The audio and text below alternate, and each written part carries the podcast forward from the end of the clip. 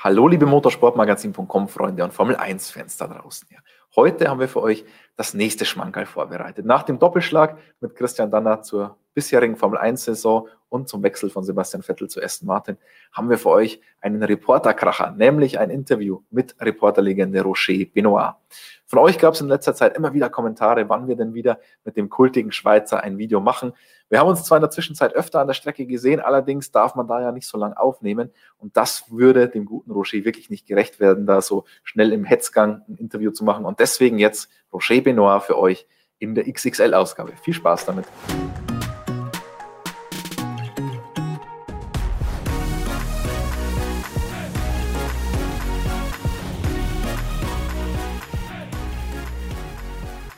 Roger Benoit, grüß dich. Hallo, nach München. Erstmal natürlich, wie geht's dir in der immer noch nicht ganz einfachen Zeit? Ah ja, mir geht's äh, hervorragend. Ich habe ja schon 14 Corona-Tests hinter mir. Also alles im grünen Bereich. Wo war es am schlimmsten? Wo war es am, am wenigsten schlimm mit dem Corona-Test? Das war eigentlich es war eigentlich überall nicht angenehm, aber äh, aushaltbar, sage ich so. Also, Deutschland war, war gut, Ungarn, was war noch, Österreich, Italien. Welches Nasenloch nimmst du lieber, das rechte oder das linke? Das rechte. Das ist Bei mir ist es das linke. Ähm, als wir unser letztes Video gemacht haben, das war ja quasi noch vor Saisonstart, aber schon in der Corona-Zeit, hattest du, ich habe nochmal nachgeschaut, 752 Rennen auf dem Buckel. Ähm, jetzt müssten es dann dementsprechend 757 sein, wenn ich richtig gezählt habe. Das ist richtig, ja. Und, und das nächste kommt Nürburgring. Mit 20.000 Zuschauern. Ja, da bin ich ein wenig skeptisch. Ich finde, bis jetzt hat das Sicherheitskonzept der FIA hat sehr gut äh, funktioniert. Man hat jetzt mal in, äh, glaube in Italien die ersten Zuschauer gehabt, aber das waren Ärzte und Krankenschwestern, die für ihre große Arbeit da belohnt wurden. Das macht irgendwie noch Sinn. Äh, aber dann schon im Mugello waren da rund 3000 und so. Okay, kann man vielleicht noch kontrollieren. Aber jetzt kommt ja Sochi am nächsten Wochenende. Die wollen ja 30.000 mindestens reinlassen, wie die das kontrollieren und so. Haben ja auch relativ hohe Zahlen. Dann kommt eben der Nürburgring. Die wollen dann mit 20.000. Dann kommt ja, glaube mal, Imola mit 13.000. Portimao will 50.000. Ich bin da eher skeptisch ich hätte diese Saison jetzt mal ohne Zuschauer zu Ende gemacht und äh, für nächstes Jahr dann geschaut. Aber man sieht ja auch im Fußball, Bayern darf keine haben, Dortmund darf welche haben, Leipzig. Also eine klare äh, Richtlinie gibt es da offenbar nicht. Man kann nur hoffen, dass es gut geht. Ja, aber beim Fußball muss man dazu sagen, man wollte nur, dass das den Schalke-Fans ähm, erspart bleibt, was da abgeliefert wurde. Äh, bevor wir richtig in die Thematik einsteigen, Roger, du, ähm, wir müssen noch einen, ich sag mal, einen Hinweis geben für die Zuschauer, die noch nicht so oft mit dabei waren mit dir. Wir haben nämlich einen Verbrauchertipp, äh, was die Geschwindigkeit angeht. Ah, ja, ich glaube, es ist 1,25. Ich glaube, die äh, magische Zahl. Genau, denn Roger ist ja bekanntlich Schweizer und Schweizer reden gerne ein bisschen langsamer. Und für all die, die das gerne etwas schneller hören, die haben dann die Option, 1,25-fache Wiedergabegeschwindigkeit anzuklicken. Ja, wie gesagt, 757 Rennen hast du. Ich glaube, 51 Jahre bist du jetzt beim Blick. Aber dieses Jahr und diese Saison, sowas hast du noch nicht erlebt. Ähm, wie, wie, gehst du damit um? Wie findest du, geht die Formel 1 damit um? Ja, ich meine, bis jetzt ganz gut. Ich kann mich ans Homeoffice gewöhnen und äh, die Rennen sind nicht äh, schlechter geworden, würde ich sagen, per Zufall. Den letzten Rennen sogar besser. Aber Ich habe da keine Probleme. Ich kann mich dem anpassen. Und die Formel 1, ich meine, wir, wir saßen ja zusammen dann noch in Australien direkt nach der Absage. Du hast dich relativ stark darüber beschwert, wie die Formel 1 mit der ganzen Situation umgegangen ist. Du hast jetzt gerade schon ein bisschen gelobt, dass es bislang ganz gut im Griff ist, aber find, find, wie findest du insgesamt, dass es, ich glaube, es war ja der erste globale Sport, der das wieder geschafft hat, so ein großes Ereignis auf die Beine zu stellen, wenn auch ohne Zuschauer. Jetzt haben wir 17 Rennen sogar bestätigt. Ähm, hätten wir so wahrscheinlich nicht erwartet, beide zu Beginn der ganzen Pandemie. Na, ich gewinne, wenn 17 Rennen sind, gewinne ich sogar noch Geld. Weil äh, da war irgendwann mal ein Testtag in Barcelona. Da saßen wir bei Mercedes drin und äh, da kam auch der Toto Wolf dazu. Dann hat plötzlich einer gesagt, wie viele Rennen, also das war vor der Saison, wie viele Rennen gibt es eigentlich dieses Jahr? Dann hat jeder eine Zahl genannt und ich habe 17 gesagt. Äh, und wenn es alle Rennen gibt, dann äh, bekomme ich ein wenig was. Aber wie viele Rennen hättest du getippt, nachdem die Pandemie ausgebrochen ist? Ich weiß nicht, haben wir das vielleicht sogar mal besprochen? Ähm, kann mich nicht mehr daran erinnern, aber wie viele, wahrscheinlich hättest du in, in Melbourne oder dann vor Saisonstart hättest du nicht mehr auf 17 getippt, denke ich mal.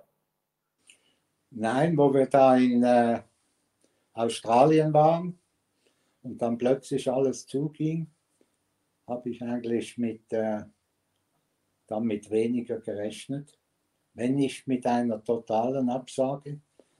Aber offenbar hat man äh, das Timing gut gefunden. Man, äh, jetzt sind sie auch nach Spanien ja gegangen. Jetzt ist Spanien praktisch wieder zu. Wir sind in Ungarn gewesen. Jetzt ist Ungarn zu. Und äh, ja, man ist dem Corona irgendwie, irgendwie ein wenig vorausgeeilt. Aber ob es jetzt dann in Bahrain und Abu Dhabi auch noch klappt, zum Schluss, wer weiß.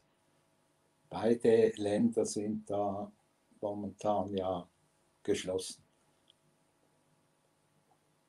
Auf, jetzt haben wir ja in diesem Jahr ein paar spezielle Strecken wieder im Kalender, die normalerweise nicht drinnen wären. Du kennst die ein oder andere schon oder noch. Ähm, über welches Comeback oder über welche Strecke hast du dich denn am meisten gefreut?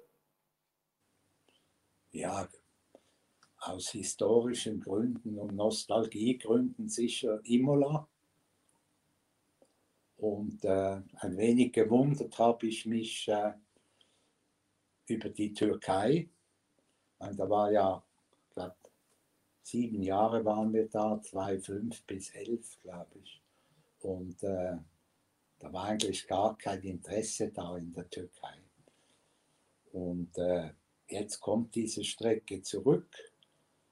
Die wollen ja da 100.000 Zuschauer oder was auch immer äh, und verkaufen die Tickets für knapp 5 Euro. Also das kann sich dann praktisch jeder leisten und so einfach um die, wie sagt man, um die Tribünen voll zu machen. Ob das sicherheitsmäßig gut ist, weiß ich nicht. Ich weiß nur, dass bei den Rennen, bei den sieben, wo wir waren, hätte man am Freitag ersten Training die Zuschauer zählen können auf den Tribünen. Also Türkei ist sicher kein Formel 1 Land. Aber wenn Sie das auch noch brauchen, okay. Schauen wir mal aufs Sportliche. Du hast ja schon angesprochen, die Rennen sind nicht schlechter geworden. Jetzt hatten wir zumindest mal zwei Kracher im wahrsten Sinne des Wortes. In der WM, naja, ist es jetzt nicht ganz so spannend. War ein bisschen absehbar, oder? Dass der Lewis da wieder einen Alleingang hinlegt. Ja, war absehbar, weil man, also ich immer der Meinung war, der Bottas äh, ist einfach zu schwach, um dem Lewis da richtig Paroli zu bieten. Er hat auch in den letzten acht Rennen ja nicht mehr gewonnen. Gibt keine Stallorder, nichts. Er muss sich einfach eingestehen, am Lewis komme ich nicht vorbei. Und wenn andere Leute sagen, in Mercedes würde jeder gewinnen, dann liegt das sicher falsch. Also du sagst, es ist ganz klar die Leistung von Lewis Hamilton und nicht nur von Mercedes? Ja. Ich meine, der kommt mit jeder Situation irgendwie zurecht sind es Reifen, ist ein anderes Problem und so. Und vor allem, er ist einer der fairsten Fahrer und seine Fehler kann man an einer Hand abzählen pro Saison.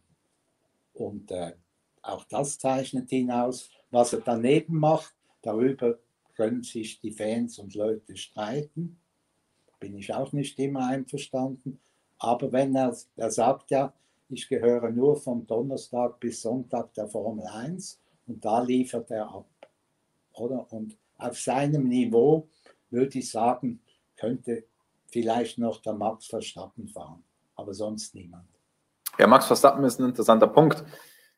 Die, ähm, also nicht Max hat gesagt, aber Red Bull hat ja vor der Saison gesagt, sie sind so gut vorbereitet wie seit 2013 nicht mehr, wollten einen richtigen Angriff auf den WM-Titel starten. Und jetzt, naja, die ersten Rennen war Max noch irgendwie mit dabei im WM-Kampf, jetzt zwei Ausfälle hintereinander und eigentlich ist es vorbei für ihn. Ja, das hat er selbst gesagt. Er hat jetzt 80 Punkte Rückstand und hatte zweimal ein motortechnisches Problem in Italien. Er ist natürlich über Honda nicht sehr begeistert. Ich hoffe, dass sich das wieder einpendelt, sonst haben wir plötzlich die gleiche Situation wie mit Alonso bei McLaren Honda. Am Schluss hat ja Honda gesagt, wir wollen äh, mit Alonso nie mehr was zu tun haben. Ich hoffe, dass jetzt äh, in Sochi ihn nicht zum dritten Mal in Serie so ein Problem trifft, denn dann wäre, dann wäre der Teufel los, auch bei Red Bull. Jetzt hast du schon den Alonso angesprochen, den hatte ich eigentlich gar nicht auf meinem Zettel. Aber ich glaube, wir haben seit der Verkündung seines Comebacks gar nicht mehr gesprochen, also zumindest nicht on the record gesprochen. Du hast ja den Fernando ganz gerne mal als Stinkstiefel bezeichnet. Äh, freust du dich, dass er zurückkommt?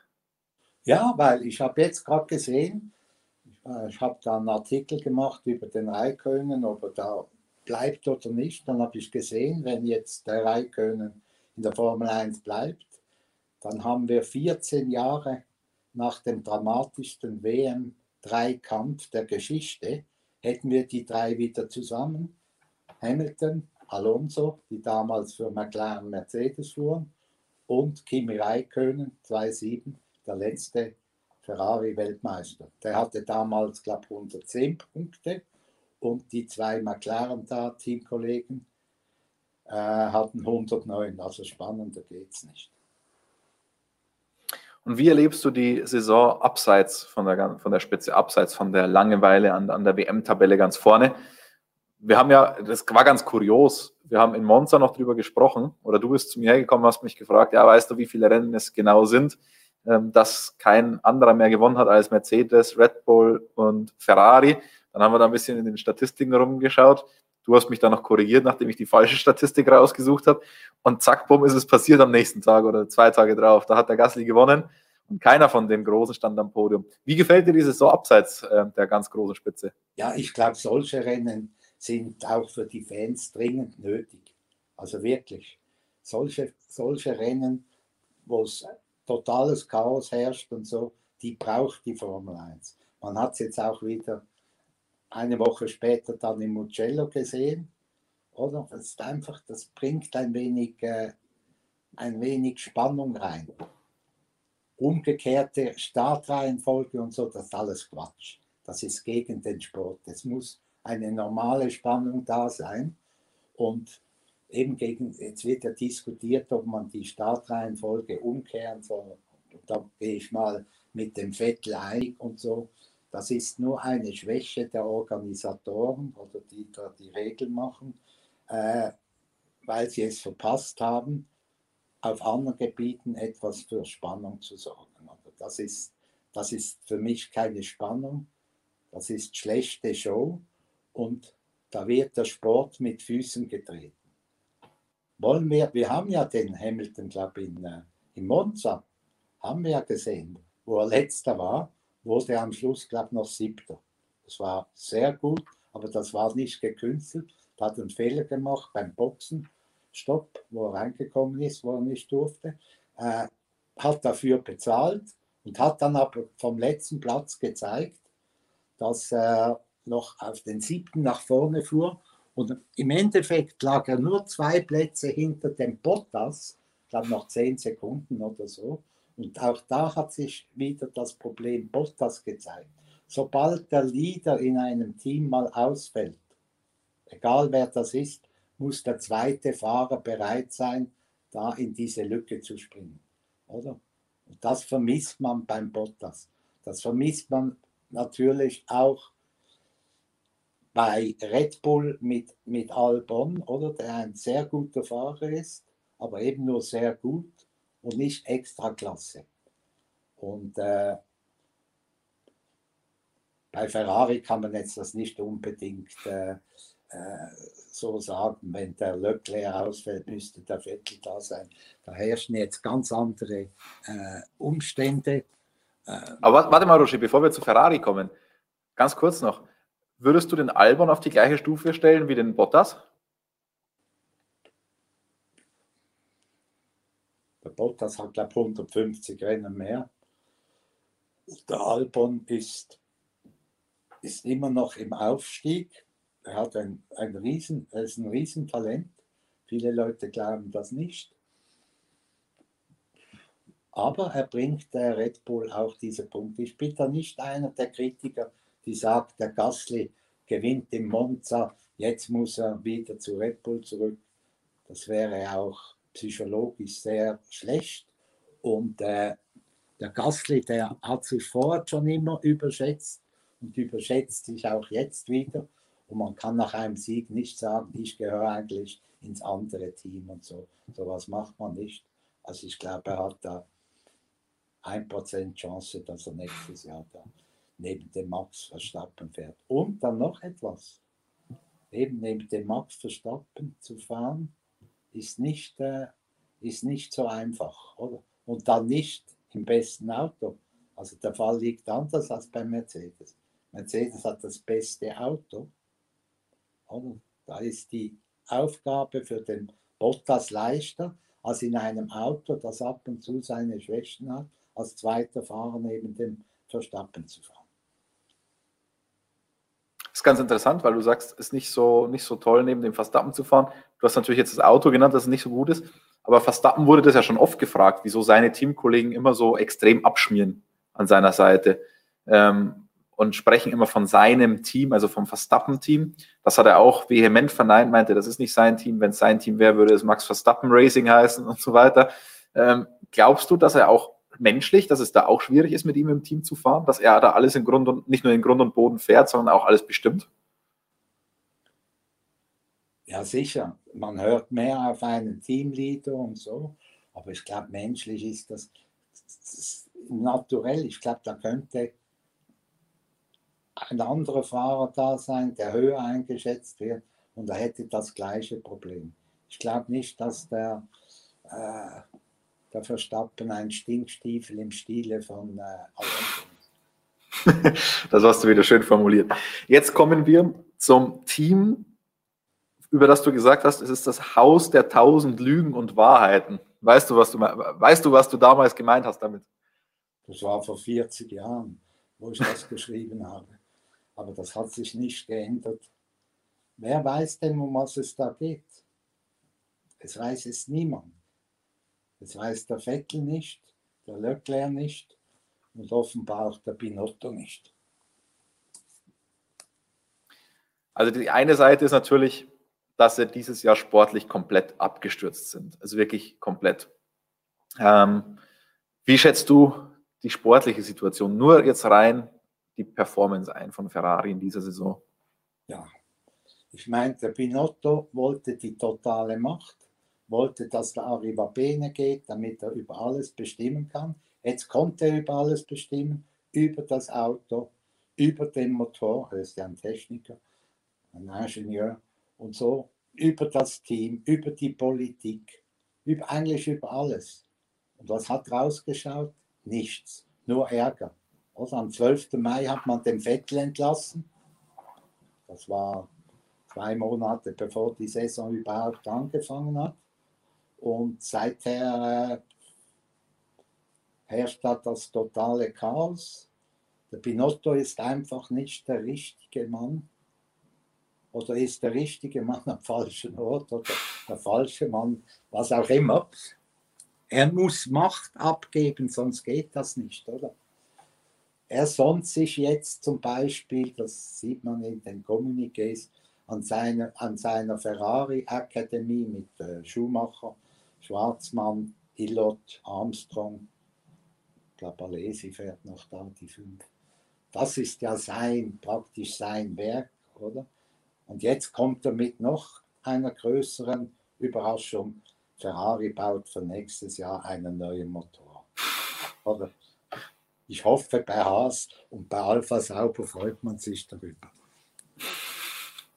Also du sagst, Binotto muss weg, respektive er muss sich den richtigen für, für die eigentliche Position des Teamchefs holen. Ja. Gibt es da irgendjemanden, den du im Kopf hast, der Ferrari-Teamchef werden könnte aktuell?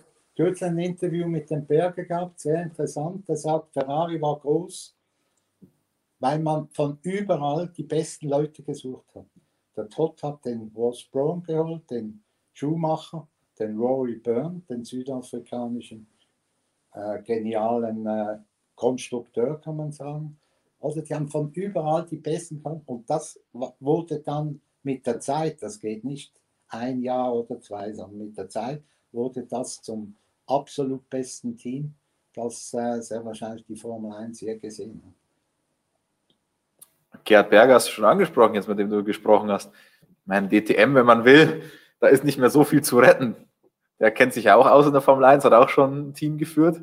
Wäre der was Na für gut, Ferrari? Aber der, der Berger, der fuhr zweimal drei Jahre für Ferrari, hat fünf Siege geholt. Also der sieht ein wenig hinter die Kulissen da und so. Und er führt ja kein Team, er muss ja eine, eine Meisterschaft führen. Die hat er ja, glaube ich, jetzt gestern irgendwie gerettet mit einer GT-Serie. Naja. Äh, was auch immer. Er, er, er, hat, er hat sie am, am Leben erhalten mit lebenserhaltenden Maßnahmen. Sie hängt am. Immerhin, ich meine, er hat ja schon Himmelfahrtskommando mit dieser DTM übernommen, weil Mercedes ist ja ausgestiegen. Dann, dann hat schon Anfang Saison Audi gesagt, sie gehen, oder? Da war eigentlich nur noch BMW auf dem Papier. Und äh, ich muss sagen, dass er da nicht aufgegeben hat. Finde ich eine super Leistung von ihm, aber das ist halt sein Charakter. Man kann ihm nur viel, viel äh, Glück wünschen. Aber was er gesagt hat zu Ferrari, dass man da jetzt einfach überall mal schauen muss, wo sind die guten Leute. Ferrari kann sie ja bezahlen, das ist ja nicht das Problem. Im Gegensatz zu vielen anderen Teams oder den meisten kann Ferrari äh, kommt ja auch nicht auf die Budgetobergrenze, oder? Also die Summe, die man für die drei besten Angestellten bezahlt und die Fahrer. Also da hätten sie äh, finanziell große Möglichkeiten. Und wie lange das geht, bis die wieder vorne dabei fahren, regelmäßig. Kann schon mal ein Zufallstreffer oder so sein, aber das ist ja nicht das, was Ferrari will. Das kann eigentlich niemand richtig voraussagen. Im Berger meint drei Jahre, kann realistisch sein. Ähm, da müssen die Fans, glaube ich, noch etwas leiden. Nein, aber jetzt mal zu, zu Gerhard Berger selbst. Glaubst du, der könnte Ferrari helfen? Auf die Frage hat er gelacht und gesagt, praktisch, nächste Frage, nein, das ist ihm, das ist ihm eine Stufe zu hoch und da kannst du eigentlich, da kannst du eigentlich nur verlieren, auch wenn du mal den dann holst oder den. Jetzt wird er da, glaube ich, bei Mercedes dieser Andy Cole wird da frei, aber der geht nicht zu Ferrari. Ähm, das wäre zum Beispiel ein erster, ein erstes Mosaikstückchen gewesen. Ähm, aber eben, wie gesagt, der Binotto muss unbedingt die Macht abgeben, weil er kann nicht an den Boxen vorne stehen und hinten schauen, dass die Technikabteilungen da funktionieren und so. Also, aber offenbar ist es ein Machtmensch, der noch gestützt wird von diesem äh, CEO oder wie heißt sie, Elkan und äh, Camilleri. Und ich sehe also da wirklich wie viele anderen keine schnelle Lösung. Schauen wir mal auf die Fahrer, denn das ist ja auch nicht gerade uninteressant, vor allem aus deutscher Sicht. Und Vettel, ich weiß, du kennst den Sepp schon relativ lange und sehr gut, magst ihn auch menschlich eigentlich sehr gerne, aber was läuft bei ihm falsch? Weil ich meine, der ist einfach zu weit weg von dem Leclerc, wenn man sich das ganz nüchtern betrachtet. Ich glaube, man kann das nicht nur sportlich sehen. Das ist auch eine psychologische Frage, glaube ich, seit äh, eben am 12. Mai ihm gesagt hat, mit dir wollen wir nichts mehr äh, machen nächstes Jahr. Das hätte man auch später machen können. Oder vielleicht auch intern und nicht öffentlich und so. Steht er irgendwie unter einem Druck, den er eigentlich gar nicht will.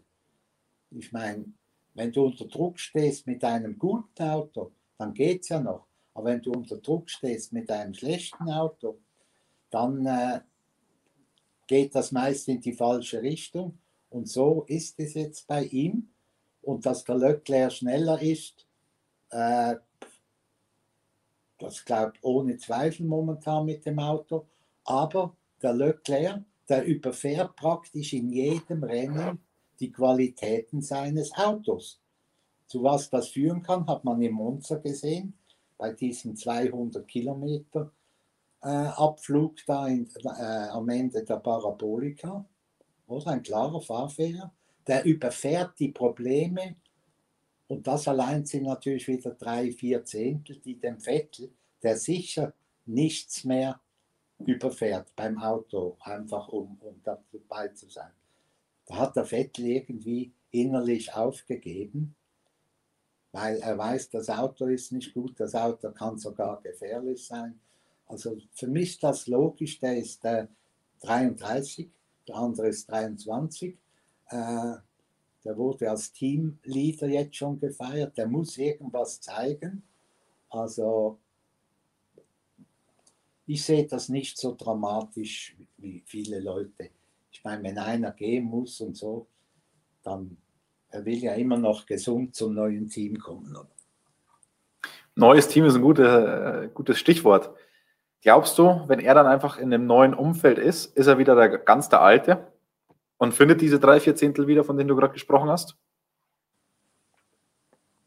Das glaube ich schon. Ich glaube, der Vettel würde jetzt schon am liebsten äh, umsteigen in diesen äh, Racing Point Mercedes. Das wäre wohl sein äh, geheimer Wunsch, den er natürlich nicht öffentlich machen kann. Aber das wäre ihm eigentlich am liebsten, weil er da gewinnt auch, da sieht er das Auto, das läuft, da kann man irgendwas machen und so. Äh, nächstes Jahr ist wieder ein anderes Problem. Oder? Ist, nächstes Jahr sind ja die Autos fast identisch, kann man sagen. Klar, man darf da zwei Teile oder so darf man wählen, die man ändern will. Äh, aber ich bin nicht mehr überzeugt, dass dann Racing Point immer noch auf der Stufe von Mercedes ist, wenn sie da nicht alles genau kopieren kann. Also du glaubst, ein gefährlicher Wechsel für den Sepp? Gefährlich ist das falsche Wort. Es war die einzige Alternative, oder? die noch Sinn macht. Haas, Ferrari oder Alfa Sauber macht, äh, macht überhaupt keinen Sinn. Die werden auch nächstes Jahr mit Williams um die letzten drei Plätze kämpfen. Das ist ganz klar, das weiß man jetzt schon. Und äh, für Vettel ging es einfach darum, will ich noch weiterfahren? Habe ich noch Mumm oder so? Oder will ich, höre ich auf? Weil finanziell ist ja das gar kein Problem. Aber äh, sagen wir mal sportlich, erhofft er sich natürlich einiges, oder? Und 2022, wenn dann wirklich separate Autos gebaut werden müssen. Ob da dann der Blick zu Mercedes immer noch so groß ist für Racing Point, das weiß ich nicht. Und dann werden sie plötzlich vielleicht wieder ein Mittelfeldteam im Stile von, äh, haben wir da, von Alpha Tauri oder was auch immer. Andererseits kommt natürlich die Budget-Obergrenze und das ist ja was, was Racing Point Aston Martin dann sehr in die Karten spielen könnte, weil das Team ja nie richtig viel Geld hatte. wer Geld ausgeben will, wird es auch mit der Budgetobergrenze machen. Egal wie. Diese Kontrolle, die möchte ich mal genau äh, vorgelegt haben, wie sie, das, wie sie das wirklich machen wollen. Wusstest du eigentlich, dass das für dich dann auch gilt, dass du auch nur noch äh, maximal fünf Zigarren pro Rennwochenende konsumieren darfst? Ja gut, fünf am Tag, das würde noch gehen, aber fünf. Pro Wochenende, Roger? Ja, da müsste ich, äh, müsste ich halt öfters zu Hause bleiben, wo man mich nicht kontrollieren kann. Ich, ich passe da immer jetzt sehr gut auf, dann ab 2021 gilt Also genießt die letzten noch. Ähm, also interessant, dass du doch verhältnismäßig pessimistisch bist, was die Racing Point Aston Martin Geschichte angeht, bei der reinen Performance. Wie glaubst du denn, dass das Ganze aufgehen wird mit Lance Stroll an seiner Seite? Glaubst du, der hat auch schon so einen kleinen Bonus im Team, weil es der Sohn des Rennstallbesitzers ist? Ja, ich glaube, so kleine Teams, äh, die sind ja froh, wenn beide Fahrer, beide Fahrer da vorne mitfahren. Oder ich glaube, so eine Nummer 1 und 2 Status, den kann man noch bei Mercedes machen, obwohl das nicht nötig ist. Den kann man bei Ferrari noch machen und eben bei Red Bull ist, ist eigentlich auch nicht nötig. Oder? Aber die kleinen Teams, die, die müssen ja jeden Punkt zusammenkratzen und da dann dem einen noch irgendeinen Vorteil zu geben, das kann mal sein. Ich glaube, wie jetzt, da kommt ein neuer Heckflügel und man hat nur einen, dann gibt man halt dem, dem oder so, aber die haben ja nicht 18 Mal einen neuen Front- oder Heckflügel und nur ein Stück bereit. Also da kann es mal vielleicht eine kleine Bevorzugung geben, aber sonst setzt sich äh, die Qualität des Fahrers durch. Vielleicht noch ganz kurz ein Wort zu Checo, Sergio Perez. Den kennst du ja auch noch aus seiner Zeit bei Sauber ganz gut. Tut er dir ein bisschen leid, das, was mit ihm passiert ist? Dass er da aus dem Team, das er gerettet hat, so rausgeekelt wurde? Ja, gut, die Umstände, die sind, äh, die sind genauso schwach, Kommunikation, wie der Auswurf vom, vom äh, Sebastian Vettel. Also die Kommunikation in der Formel 1 ist und bleibt eine Katastrophe. Und er hat ja schon vor, wo diese Vettel-Gerüchte aufkamen, dass der zu Racing Point äh, kommt, hat er ja damals als erstes gesagt, wenn ich, wenn mir das Team gehören würde, würde ich auch nicht meinen Sohn rausschmeißen. Und so ist es natürlich gekommen. Nun muss man sagen, dieser Stroll in den letzten Rennen, der ist auf einem klaren Aufwärtstrend, aber wirklich klar Aufwärtstrend. Und beim Perez, der muss jetzt mit dieser neuen Situation, äh, der neuen Situation anpassen und ist natürlich ist auch beliebt. Problem ist für ihn sind die Alternativen. Die Alternativen sind Alpha, äh, äh, Alpha Sauber und Haas Ferrari. Also das ist fast Not und Elend, oder? Also ich meine jetzt mal, was die Erfolge anbelangt oder die Punktezahlen oder was auch immer. Wenn er sagt, ich will weitermachen, dann muss er in eines dieser zwei Teams. Und beide Teams werden sicher, sicher einen Fahrer, mindestens einen Fahrer auswechseln mindestens. Also hat er da eigentlich große Chance, dass er zu sauber zurückkommt. Wenn der Kimi noch da bleiben würde, weiß ich nicht. Ich meine, Perez hat immerhin 2012 für äh, das damalige Sauberteam hat er drei Protestplätze geholt. Das darf man nicht. Und er hätte sogar in äh, Malaysia gewonnen gegen den Alonso, wenn nicht äh, plötzlich der Herr Sauber den Befehl bekommen hat, er soll den Alonso nicht mehr angreifen. Oder es gab ja damals öfters mal, dass äh, ein Kurier kam vom Ferrari gesprungen zu Sauber und sagt, Freunde, passt auf und so. Und das war damals der Fall, weil der Alonso hat einen Fehler gemacht, hat sich gedreht und so und Perez wäre schon bereit gewesen. Aber äh, das sind so andere Geschichten. Äh, aber Roger, ich bin ein bisschen schockiert, dass du von Not gegen Elend sprichst, wenn, wenn es um, um dein Schweizer Team geht, um Alfa Romeo Sauber und noch dazu um jenes Team, das die letzten Rennen sogar schneller war als Ferrari. trotzdem bleibt es Not und Elend. Nehmen wir die nehmen wir Und was ist dann Ferrari? Wenn, wenn Haas Not ist und sauber Elend ja, oder umgekehrt, gut. was ist dann Ferrari? Das ist, ein, das ist ein Absturz, aber das ist ja gut. Ferrari ist WM-Sechster, sagen wir es mal so, mit äh, 66 Punkten, glaube ich. Und Alpha Tauri ist WM-Siebter mit 13 Punkten weniger, mit 53. Ja? Einfach mal. Und dann kommt der Schnitt. Dann kommt Achter Alpha Sauber mit vier Punkten, Haas Ferrari mit einem und Williams Mercedes leider immer noch mit null. Also das sind ja verschiedene Klassen, sag ich jetzt auch mal. Also verschiedene Klassen des Elends. Ja, ja, das ist ja wie äh, erste und zweite Bundesliga, oder?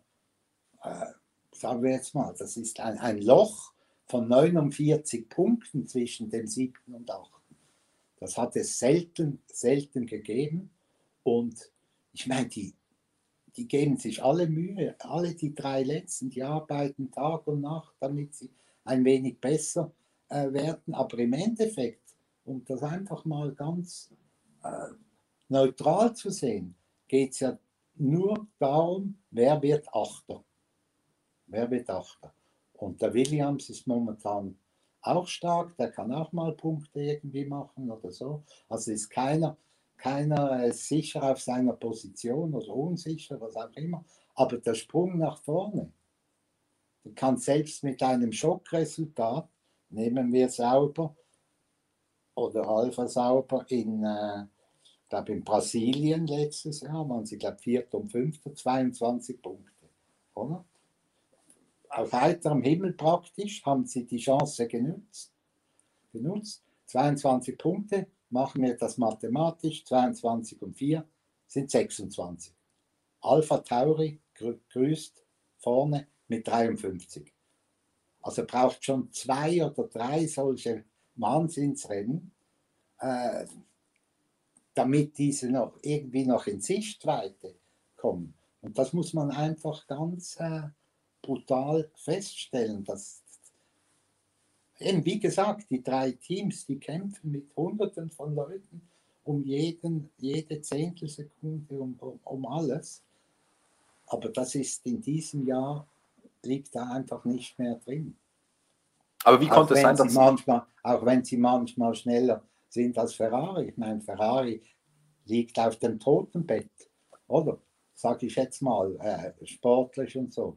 Aber äh, Not und Elend gehört nach hinten und das andere ist, äh, den Ausdruck, den habe ich noch nicht erfunden.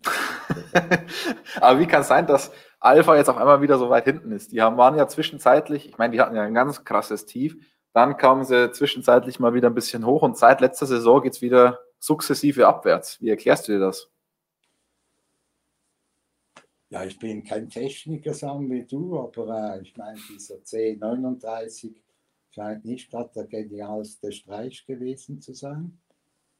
Das kann ich nicht beurteilen, das müssen andere beurteilen, aber offenbar ist es so. Und wenn dann noch die Luftpumpe aus Maranello dazu kommt, dann geht es halt, da geht es in die falsche Richtung.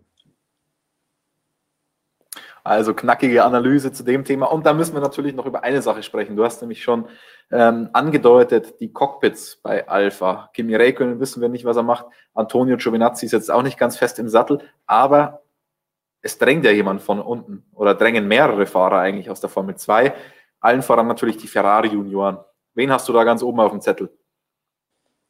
Ja gut, das Ganze ist jetzt ein Puzzlespiel. Also da haben wir Haas Ferrari, Alpha Sauber. Das sind vier Plätze. Oder? Das sind etwa, ich sage jetzt mal, zehn Kandidaten. Für die Polen ist ja immer noch der Kupica auch äh, ein Thema, weil der mit Orland den Hauptsponsor dabei äh, Alpha Sauber äh, mitgebr äh, mitgebracht hat. Den würde ich jetzt aber mal wegnehmen. Dann haben wir etwa neun Fahrer für diese vier Cockpits. Magnussen, Grosjean, einer muss gehen, eher Grosjean. Wenn sie nicht beide wechseln, dann wäre Perez und Magnussen. Aber Ferrari will ja unbedingt seine Junioren da reinbringen. Dann wäre da der Schuhmacher ein, ein Thema, der Schwarzmann, vielleicht der Schwarzmann nicht, weil äh, es ist ein amerikanisches Team, das nicht unbedingt mit einem Russen fahren will. Also es könnte ein Problem sein für die Amerikaner, sagen wir mal. Dann im Hintergrund ist, lauert natürlich immer noch der jetzt verlobte äh, Nico Hülkenberg. Das war auch noch ein Thema, nur der ist äh, schon 33 und so. Weiß nicht, ob ein Team nochmals äh, auf so einen setzt. Dann haben wir bei Alpha Sauber, muss man sagen, die logischste momentan, wenn der Kimi wirklich weitermacht, und er fühlt sich ja immer noch topfit und ba, ba, ba äh, wäre natürlich dann der Mick Schumacher. Oder der wohnt in der Schweiz, hätte dann nahe zur Fabrik und so, das sind alles so, so Vorteile. Und Ferrari muss ja irgendwas, äh, ein positives Signal aussenden in der jetzigen Zeit. Und ein positives Signal ist, wenn sie mindestens, und das werden sie, einen jungen Fahrer da irgendwo parkieren können. Also parkieren dass der da seine, äh, wie sagt man, seine Lehrjahre da verbringt. Dass es dann später mal ins Werksteam von Ferrari schafft, daran zweifle ich. Weil da ist die Philosophie dann ganz oben bei Ferrari wieder etwas anderes. Oder die wollen dann nicht einfach mit dem Namen da äh, Werbung machen und so. Die, die brauchen Erfolge, oder? Und die kann ihm der Mick Schumacher zurzeit sicher nicht äh, garantieren. Da braucht schon Leute eben wie jetzt der Seins, der da kommt, der schon mehrmals bewiesen hat, dass er sehr schnell ist, der Leclerc und so. Und wenn es mit denen nicht klappt, dann nehmen sie sicher nicht einen ehemaligen Junioren, der da bei einem kleineren Teams ja so schlecht und recht durch die Formel 1 fährt. Oder der Tick war eine Ausnahme, der Leclerc.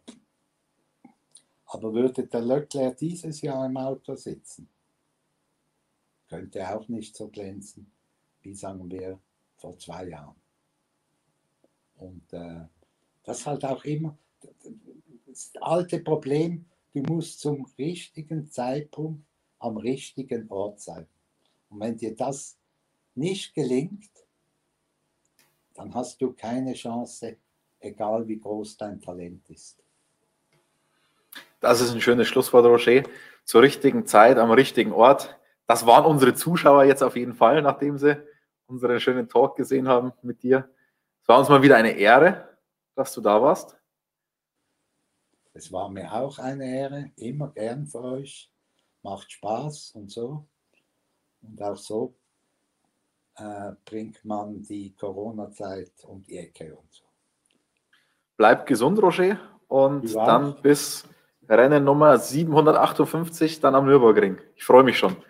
Ich auch. Das waren wieder klare und deutliche Worte von unserem geliebten Roger. Ich hoffe, euch hat es genauso viel Spaß gemacht wie mir wenn ihr jetzt keine weiteren Videos mehr verpassen wollt, denn Russland Grand Prix steht vor der Tür. Auch da berichten wir natürlich ganz umfangreich auf motorsportmagazin.com, aber natürlich auch wieder hier auf YouTube. Dann unbedingt diesen Kanal hier abonnieren, die Glocke aktivieren, dann verpasst ihr keine weiteren Videos. Und wenn euch das Video gefallen hat, lasst doch noch nicht einen Daumen da.